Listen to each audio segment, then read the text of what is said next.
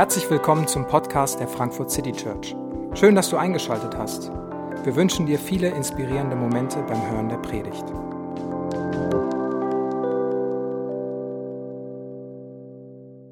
Hallo, guten Morgen. Mein Name ist David. Ich bin Pastor hier in der Gemeinde und ich äh, freue mich, dass du heute hier bist, dass wir heute hier zusammen Gottesdienst feiern können. Wir haben eine neue Reihe, die heißt Du bist Gott, wir sind es nicht. Und meine erste Frage ist, was denkst du oder fühlst du, wenn du diesen Titel hörst? Denkst du dir, das ist ja wohl das Offensichtlichste, von der Welt? Warum, muss ich, warum müssen wir da überhaupt darüber reden? Ja, natürlich bin ich nicht Gott. Das merke ich jeden Tag. Warum müssen wir darüber reden?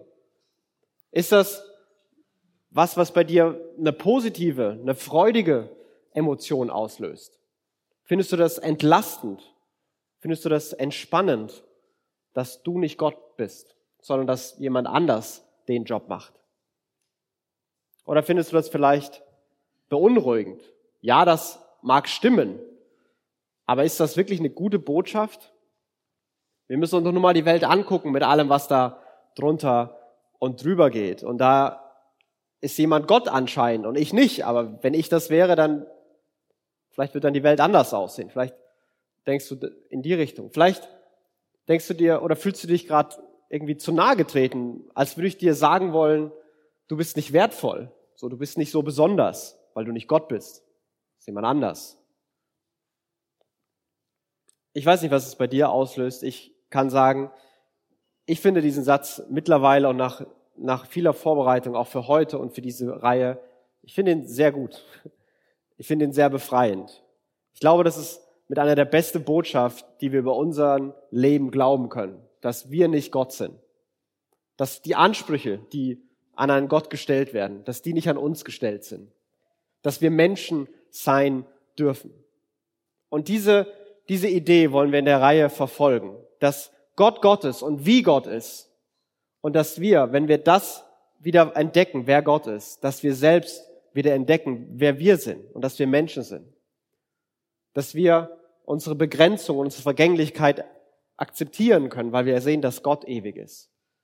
Dass wir akzeptieren können, dass wir vielleicht nicht alles im Griff haben und nicht alles immer ist so, wie wir wollen, weil wir wissen, dass alles so ist, wie Gott will und Gott souverän ist und alles im Griff hat. Dass Gott allein heilig ist, allein perfekt ist und wir es vielleicht deswegen gar nicht sein müssen, auch wenn wir es manchmal glauben, dass wir es sein müssen. Dass Gott allein alles weiß, auch wenn wir gern alle Antworten hätten aber dadurch Vertrauen entstehen kann und Ruhe. Und über diese Ideen wollen wir in den nächsten Wochen reden und ich würde gerne einen Einstieg heute machen und über diesen Satz nachdenken.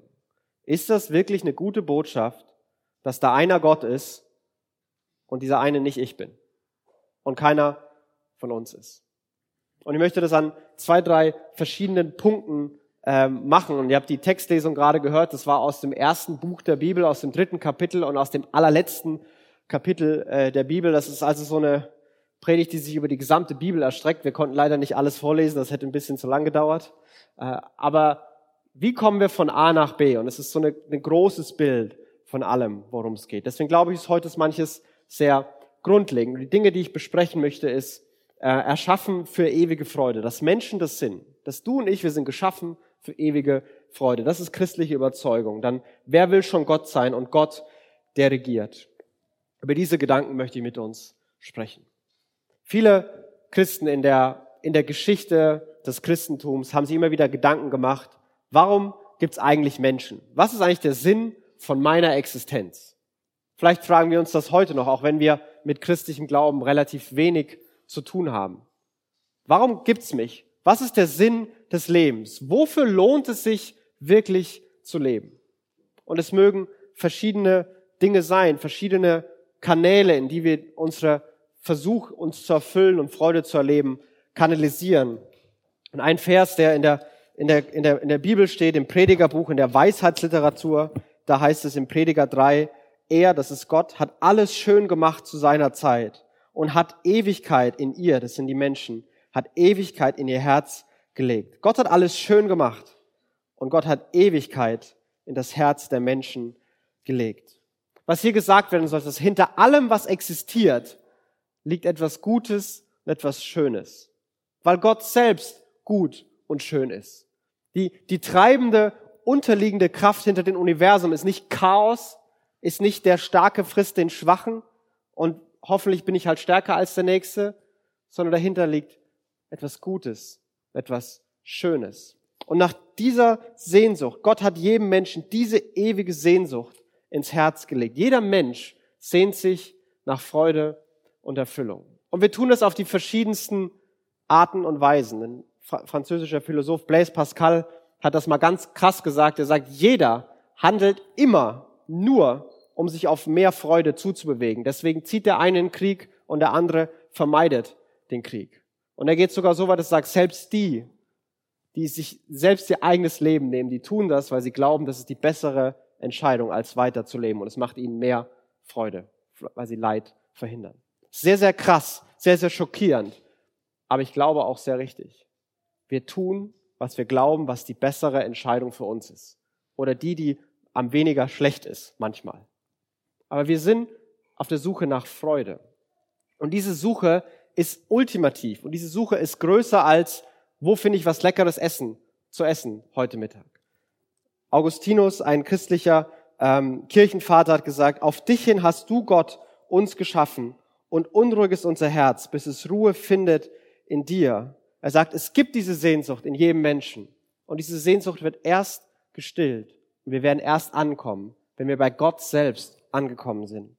C.S. Lewis schreibt, wenn wir in uns ein Bedürfnis entdecken, das durch nichts in dieser Welt gestillt werden kann, dann können wir daraus schließen, dass wir für eine andere Welt geschaffen sind.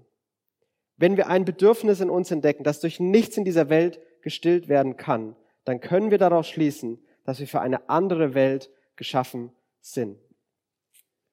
Wenn wir nicht finden, wenn wir noch nicht gefunden haben, wo, wo, wofür wir glauben, da bin ich richtig, hier ist meine Sehnsucht komplett erfüllt. Wenn wir nichts in dieser Welt finden, dann sind wir vielleicht für was anderes geschaffen. Und Louis Antwort ist, wir sind für Gott selbst geschaffen. Jeder Mensch wurde für eine Freude geschaffen, die, die er nur in Gott selbst findet. Und alles, was wir tun, alles, was wir tun, sorgt dafür, dieser Freude nachzustreben. Das ist die christliche Position, die christliche Perspektive darauf, warum du und ich gemacht wurden. Nicht, weil Gott alleine war, nicht, weil Gott Hilfe gebraucht hat, sondern weil Gott uns an seiner Freude teilhaben lassen wollte. Deswegen hat er eine Sehnsucht nach ewiger Freude, eine Sehnsucht nach ihm selbst in das Herz jedes Menschen gelegt. Und deswegen sind alle Menschen überall auf der Welt, unabhängig von Kultur, unabhängig von Prägung, unabhängig von Nationalitäten und Bildungsstand, alle Menschen sind auf der Suche nach dem, was schön, was gut, was echt ist. Und alle Menschen versuchen Leid zu verhindern.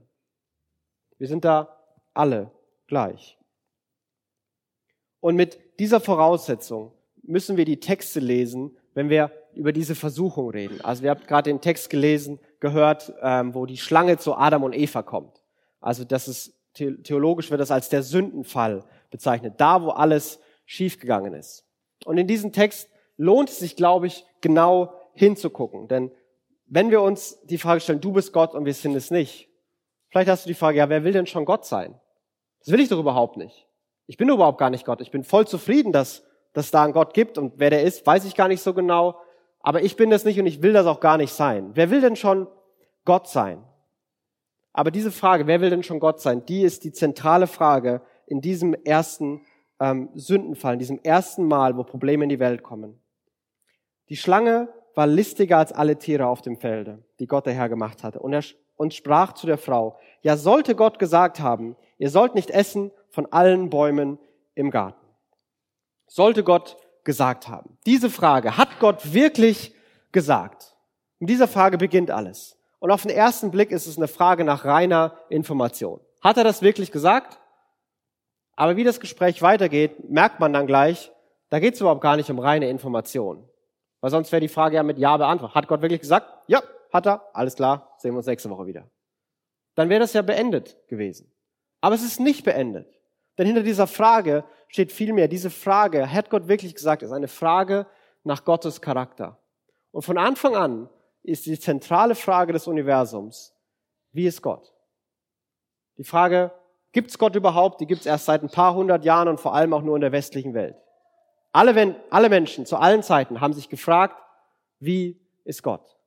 Und mit dieser Frage beginnt alles. Und das ist die zentrale Frage des Universums. So beginnt die Bibel die Perspektive aufzumachen. Ein christlicher Theologe, A.W. Tozer, hat Folgendes gesagt. What comes to our minds when we think about God is the most important thing about us. Oder auf Deutsch, was uns in den Sinn kommt, wenn wir an Gott denken, ist das Wichtigste, was man über uns sagen kann. Das ist eine steile These, musst du jetzt noch nicht zustimmen, aber ich glaube, dass diese Frage, wie ist Gott und wie wir das beschreiben, sehr viel mehr Einfluss über unser Handeln und unser Denken hat, als wir manchmal glauben. Tozer fährt fort und er sagt manchmal, und er sagt, unsere wirkliche Vorstellung von Gott kann unter dem Müll der herkömmlichen religiösen Vorstellungen vergraben sein. Ich glaube, es gibt kaum einen Fehler in Lehre oder einen Fehler in der Anwendung christlicher Ethik, der nicht auf mangelhafte oder unwürdige Gedanken über Gott zurück, zurückgeführt werden kann. Unsere wirkliche Vorstellung von Gott kann unter dem Müll der herkömmlich religiösen Vorstellung vergraben sein. Ich glaube, es gibt kaum einen Fehler in Lehre oder einen Fehler in Anwendung christlicher Ethik, der nicht auf mangelhafte oder unwürdige Gedanken über Gott zurückgeführt werden kann. Seine These ist, was du über Gott denkst, ist das Wichtigste, was man über dich sagen kann. Und was du über Gott denkst, das ist die Grundlage dafür, wie du handelst. Ob du glaubst, es gibt Gott oder es gibt ihn nicht, hat einen großen Einfluss darauf, wie du handelst. Ob du glaubst, da gibt es jemand, der sagt, was richtig und falsch ist und dem du verantwortlich bist, oder, glaubst, oder ob du glaubst, es gibt keinen Gott und ich bin niemandem verantwortlich, hat großen Einfluss darauf, wie du handelst. Ob du glaubst, Gott ist enttäuscht von dir und will dich die ganze Zeit testen, du musst ihm was beweisen, das hat einen Einfluss auf dich. Da versuchst du es alles richtig zu machen. Warum? Damit Gott dich gut findet oder damit Gott dir hilft oder Gott deine Gebete hört oder Gott dir den neuen Job besorgt. Wenn du glaubst, dass Gott gut und liebevoll ist und voller Freude und dich schon lange lieb hat, dann wirst du vielleicht viel zuversichtlicher beten, dass Gott dir was schenkt, obwohl du genau weißt, du hast es gerade nicht verdient. Aber du weißt, dass Gott dir das trotzdem geben möchte. Wenn du glaubst, Gott ist abwesend, dann versuchst du alles alleine. Wenn du glaubst, Gott ist da, dann versuchst du zu beten und mit ihm ins Gespräch zu gehen. Was wir über Gott denken, ist so wichtig deswegen. Und es hat noch nichts mal mit Christ oder nicht Christ zu tun. Denn wir können denken, es gibt Gott nicht und es beeinflusst unser Leben genauso. Wie ist Gott, ist eine zentrale Frage für jede menschliche Existenz. Und diese Geschichte, die dreht sich von Anfang an darum. Und Eva, nachdem sie gefragt wird, hat Gott wirklich gesagt? Und sie antwortet, ja, Gott hat wirklich gesagt und wir dürfen von allen Bäumen essen, nur nicht von dem, von dem einen. Das ist ihre Antwort. Und manchmal fragen Leute, ja, warum hat Gott denn überhaupt diesen beknackten Baum dahingestellt? Das hätte doch alles viel einfacher sein können, einfach keinen Baum machen und die Welt wäre noch in Ordnung gewesen. Und ich glaube, wir müssen uns das, die Situation vorstellen. Also Gott hat einen ganzen Garten gemacht, wie jetzt wäre man im großen Wald. Und dann geht er durch mit denen und sagt, dem, und dann sagt er, welche Bäume dürft ihr essen? So, ja, ja, ja, ja, ja, ja, ja, ja, ja, ja, ja, nein, ja, ja, ja, ja, ja, ja. Und die Menschen so, das ist gemein. Ich will auch von dem essen. Und es ist noch nicht mal klar, dass das ein besonderer Baum war. Der hat Früchte wie die anderen Bäume auch. Und Gott sagt nicht, warum er das gemacht hat. Warum dieser Baum nicht? Weil er von Anfang an sagt, ich will, dass ihr mir vertraut. Ich will, dass ihr, auch wenn ihr nicht genau wisst, warum, auch wenn es vielleicht keinen offensichtlichen Grund gibt, dass ihr sagt, okay, weil Gott es gesagt hat und weil Gott glaubt, Gott gut ist, deswegen machen wir das nicht. Deswegen hören wir da drauf. Deswegen hat Gott diesen Baum gemacht. Weil von Anfang an Vertrauen in diesen Gott und wie dieser Gott ist und Vertrauen als Antwort darauf das zentrale Element ist. Und Eva sagt die Antwort und Eva weiß die richtige Antwort.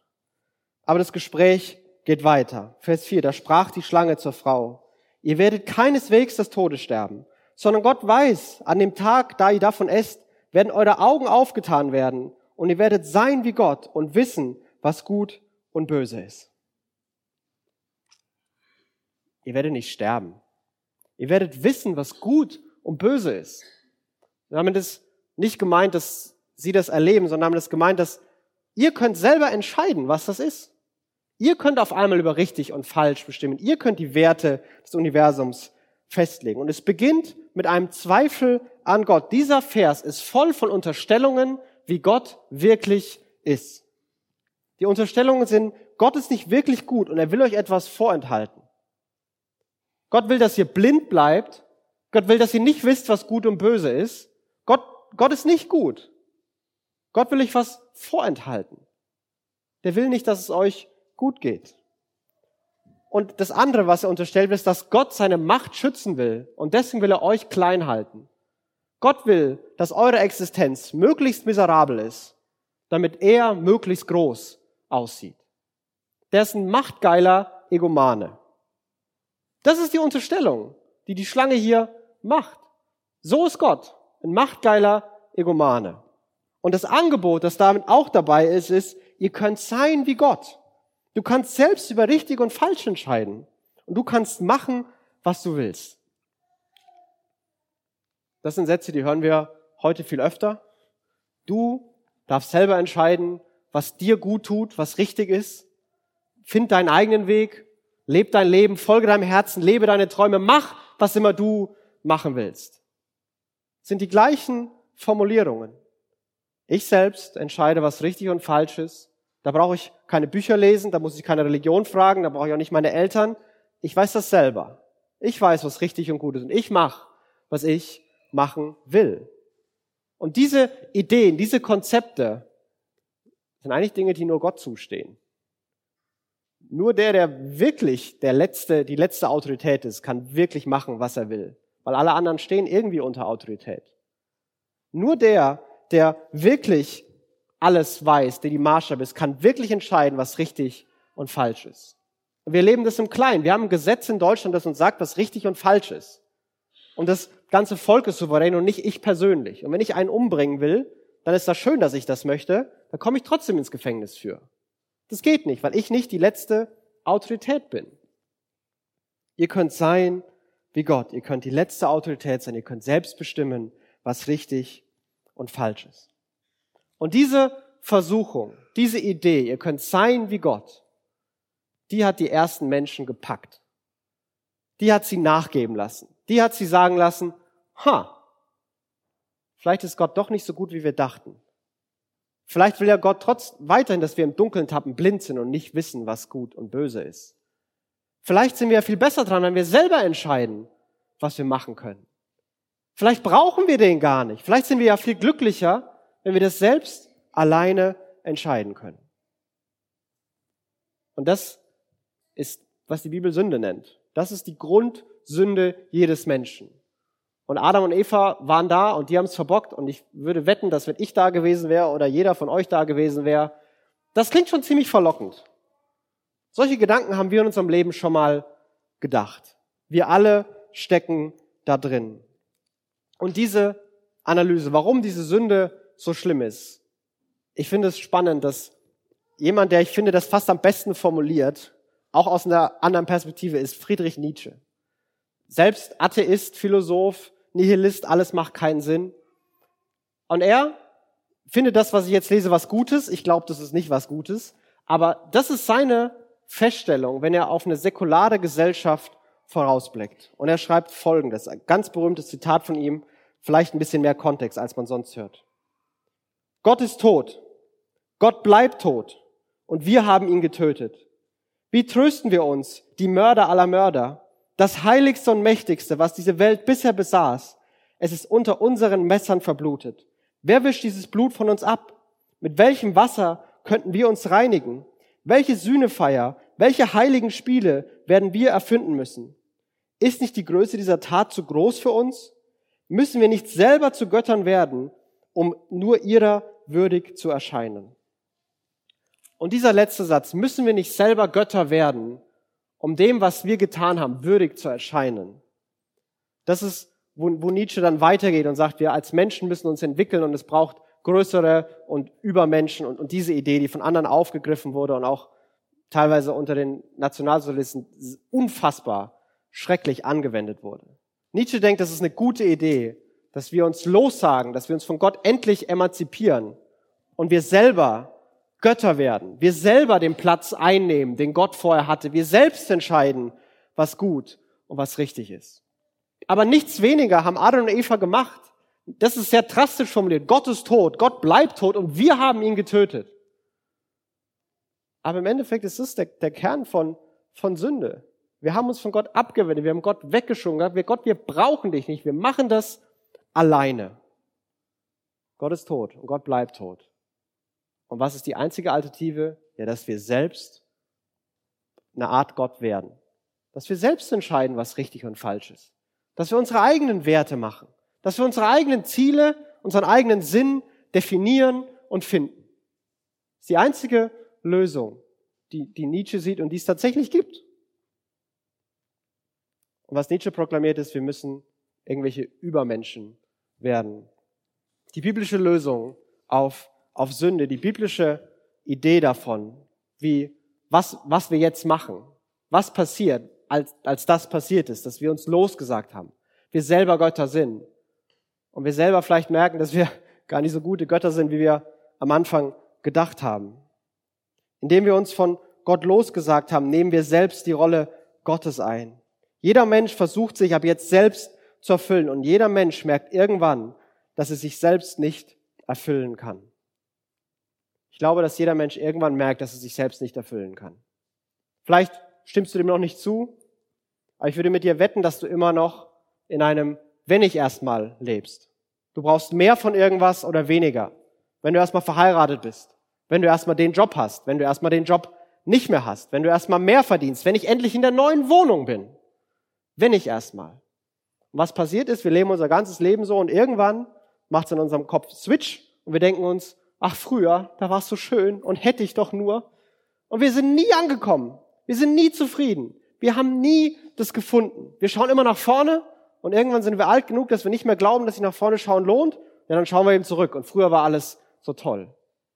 Das kann man wieder und wieder beobachten. Ich glaube, dass kein Mensch sich selbst erfüllen kann und jeder das irgendwann merkt. Und wir haben große Träume und große Hoffnungen, aber ich glaube, die werden alle leer sein. Das Angebot, was Gott macht und das Ziel, worauf diese Welt hinsteuert, das ist angedeutet im allerletzten Kapitel der Bibel. Und ich möchte zu den Versen gar nicht so viel sagen. Einfach stellt euch das mal vor. Stellt euch vor, was Gott da beschreibt, wie der Himmel wie die Ewigkeit, wie die Freude aussehen kann. Und er sagt, der Engel zeigte mir einen Strom, der wie Kristall glänzt. Es war ein Strom mit dem Wasser des Lebens. Er entspringt bei dem Thron Gottes und des Lammes und fließt die breite Straße entlang, die mitten durch die Stadt führt. Und an beiden Ufern des Stromes wächst der Baum des Lebens. Zwölfmal im Jahr trägt er Früchte, so dass er jeden Monat abgeerntet werden kann und seine Blätter bringen den Völkern Heilung. Es gibt einen neuen Himmel, eine neue Erde mit Stadt und Fluss und wieder Bäumen.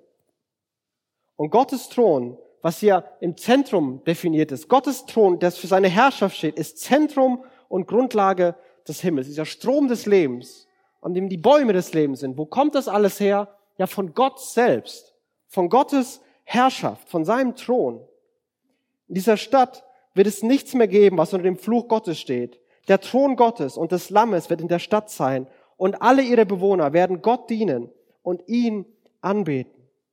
Jeder, der im Himmel ist, der erkennt Gottes Herrschaft, Gottes Thron mit Jubel und mit Freude an.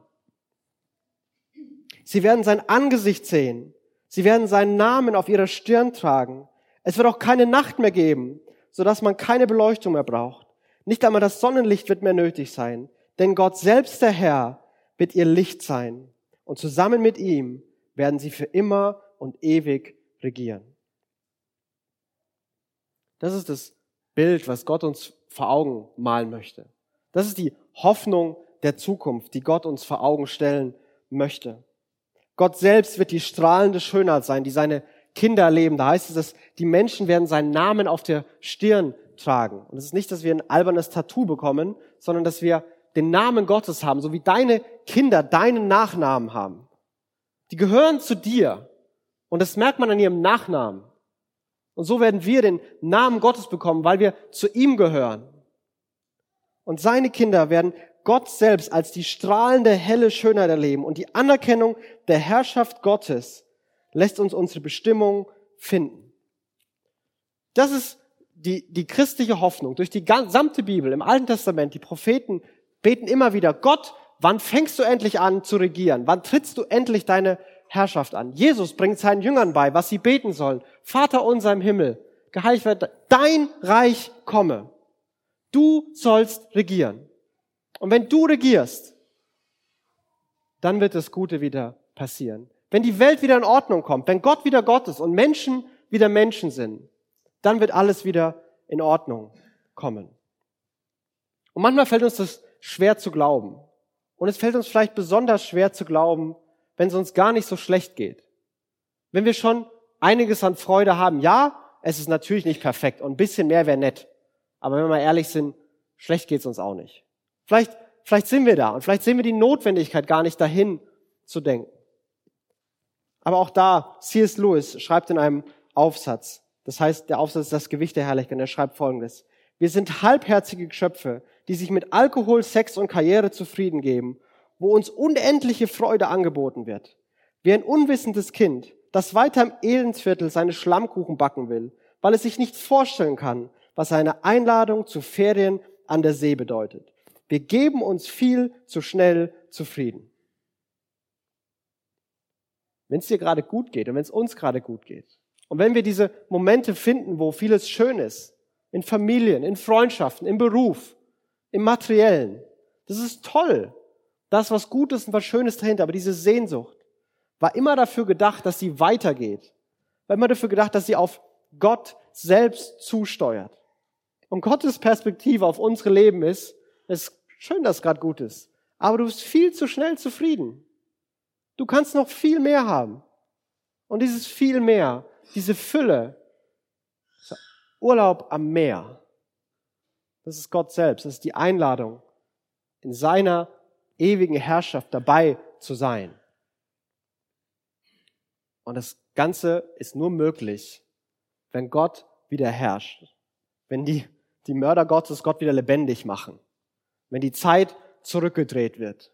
Wenn Gott wieder Gott sein darf und wir wieder als Menschen Menschen sind. Aber so einfach ist das nicht. Wie soll das, was passiert ist, ungeschehen werden? Wie sollen wir einfach sagen, ach komm, schwamm drüber, wir haben das mit dem Gottsein probiert, wir haben dich, wir haben dich abgesägt und umgebracht, hat nicht geklappt, jetzt kannst du wieder.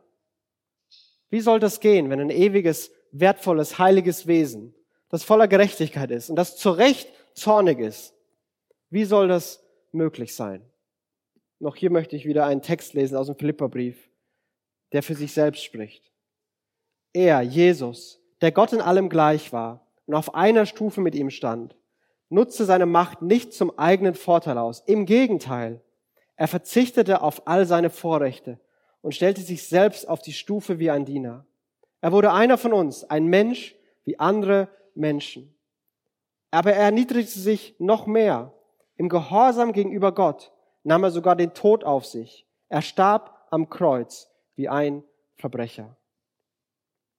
Indem wir Menschen wie Gott sein wollten, wurde die Welt ins Unheil gestürzt. Und indem Gott selbst Mensch wurde, hat er die Welt gerettet. Das ist, was Paulus in diesem Brief sagen wird, indem Gott selbst die Stelle deines Mörders am Kreuz einnimmt, rettet er die Welt. Deshalb hat Gott ihn auch, Jesus, so unvergleichlich hoch erhört und hat ihm als Ehrentitel den Namen gegeben, der bedeutender ist als jeder andere Name. Und weil Jesus diesen Namen trägt, werden sich einmal alle vor ihm auf die Knie werfen, alle, die im Himmel, auf der Erde und unter der Erde sind. Alle werden anerkennen, dass Jesus Christus der Herr ist und werden damit Gott, dem Vater, die Ehre geben. Rettung der Welt, Herrschaft Gottes. Alle werden sich beugen vor Jesus. Ist hier wieder ganz eng verbunden. Die christliche Idee ist, dass die Welt dann in Ordnung ist, wenn Gott wieder herrscht. Dass Erfüllung in unserem Leben sich andeutet und ultimativ in Jesus erfüllt, wenn wir Jesus als Herrn bekennen. Wenn wir über den Herrn Jesus reden, ist das kein netter Kosename, das ist auch nicht sein Spitzname, ist auch nicht die Identifizierung als Mann, sondern dieses Herr kommt von Herrscher. Der Herrscher Jesus. Wenn wir das beten, Herr Jesus, und dann kommen unsere Bitten, dann ist das ein Bekenntnis, dass Jesus Herr ist. Ich glaube, wir, wir sagen das manchmal einfach so. Wir denken, das ist halt sein Vorname, Herr. Aber das ist von Herrscher. Jesus ist der Herrscher. Und alle werden sich vor ihm beugen. Das ist die Perspektive, die alles wieder in Ordnung macht. Dass Jesus selbst den Platz von Verbrechern, von Gottesmördern einnimmt, selbst stirbt, um Vergebung denen zuzusprechen, um wirklich zu sagen, es gibt Neuanfang und gleichzeitig um zu zeigen, ich habe immer noch alles im Griff, ich bin immer noch gut, ich bin immer noch voller Liebe. Dass ich am Anfang alles gut und schön gemacht habe, es war kein Versehen. Ich bin immer noch so. Ich lasse euch nicht allein in eurem Chaos. Ich bestrafe euch auch nicht dafür, sondern ich selbst trage die Strafe und biete euch an, dass ihr zurückkommt, dass ihr meine Herrschaft akzeptiert, dass ihr tatsächlich einfach sagen könnt, Gott, es tut mir leid, dass ich auf eigenen Wegen war. Ich will dich wieder als Herrn bekennen. Und wir dabei sind. Mehr ist Christsein nicht. Schwerer ist Christwerden nicht aber auch nicht einfacher. Es ist nicht einfacher, als zu sagen, Gott ist Gott und ich bin es nicht. Und ich möchte mit zwei Fragen schließen. Sehe ich mich selbst als einen Menschen, der nicht Gott sein kann? Bin ich, bin ich bereit, mein, mein Menschsein zu akzeptieren? Sehe ich mich als Mensch? Und darf ich Mensch sein oder versuche ich immer noch ultimative Autorität, alles selber zu bestimmen und habe dadurch einen Stress und Druck, den ich nie hätte haben sollen. Und die zweite, vielleicht die entscheidendste Frage deines Lebens, die sich jeder stellen kann. Bin ich bereit, Jesus als Herrn anzuerkennen? Bin ich bereit zu sagen, Gott, ich bekenne und ich glaube und ich lebe mein Leben so, dass du der Herrscher bist und nicht ich. Dass nicht ich alle Macht habe, sondern du alle Macht hast dass du allein entscheiden darfst, was gut und richtig ist und ob es mir gefällt oder nicht. Ich werde versuchen, danach zu leben. Ich werde nicht mehr versuchen, unabhängig zu sein, sondern ich will diese Freude, die du in mich gelegt hast, ich will die in ihrer Fülle erleben. Und ich weiß, die gibt's nur bei dir. Und deswegen möchte ich bekennen, dass du Herr bist. Vielleicht hast du das schon, vielleicht ist es zum ersten Mal in deinem Leben. Aber möchtest du Jesus als Herrn bekennen? Ich möchte beten. Himmlischer Vater, ich bitte dich, dass du uns zeigst, heute und in den nächsten Wochen, wer du wirklich bist. Jesus, dass wir sehen, wer du wirklich bist. Dass wir den, den guten, liebevollen Gott sehen und erleben. Aber dass wir gleichzeitig auch wieder die Distanz spüren dass du der ganz andere, hoch erhoben, ewig, allwissend und souverän bist. Und dass wir darin Freiheit, Ruhe, Frieden und Wert finden. Dass wir in Beziehung mit diesem Gott stehen dürfen. Dass wir sagen können, dieser Jesus, dieser Gott, der ist unser Herr. Wir haben seinen Namen, weil wir seine Kinder sind. Gott, du siehst, mit welchen Fragen und Themen wir vielleicht schon seit Jahren kämpfen. Du siehst, wo kein Buch der Welt und keine Methode der Welt scheinbar helfen kann. Und Gott, vielleicht hat es damit zu tun, dass wir über dich was denken, was völlig schief und falsch ist. Gott, da wo das hinter manchen religiösen Vorstellungen versteckt ist, da bitte ich, dass du rausholst, was wir wirklich über dich denken. Und dass du es dann ersetzt mit dir selbst. Dass wir dich selbst so klar und so deutlich sehen, wie wir nur können. Dass wir erkennen, wer du wirklich bist dass wir freudig anerkennen, dass du Herr bist. Danke, dass wir einfach so zu dir kommen dürfen. Danke, dass du, Jesus, für uns gestorben bist und uns vergibst. Und danke, dass wir eine Chance haben, an dieser ewigen Fülle bei dir und in deiner Regierung teilzuhaben. Danke dafür. Amen. Wir hoffen, die Predigt hat dich inspiriert. Wenn du uns kennenlernen möchtest, dann schau einfach mal auf unsere Homepage www.frankfurtcitychurch.de oder besuche uns in unseren Gottesdiensten. Bis dann!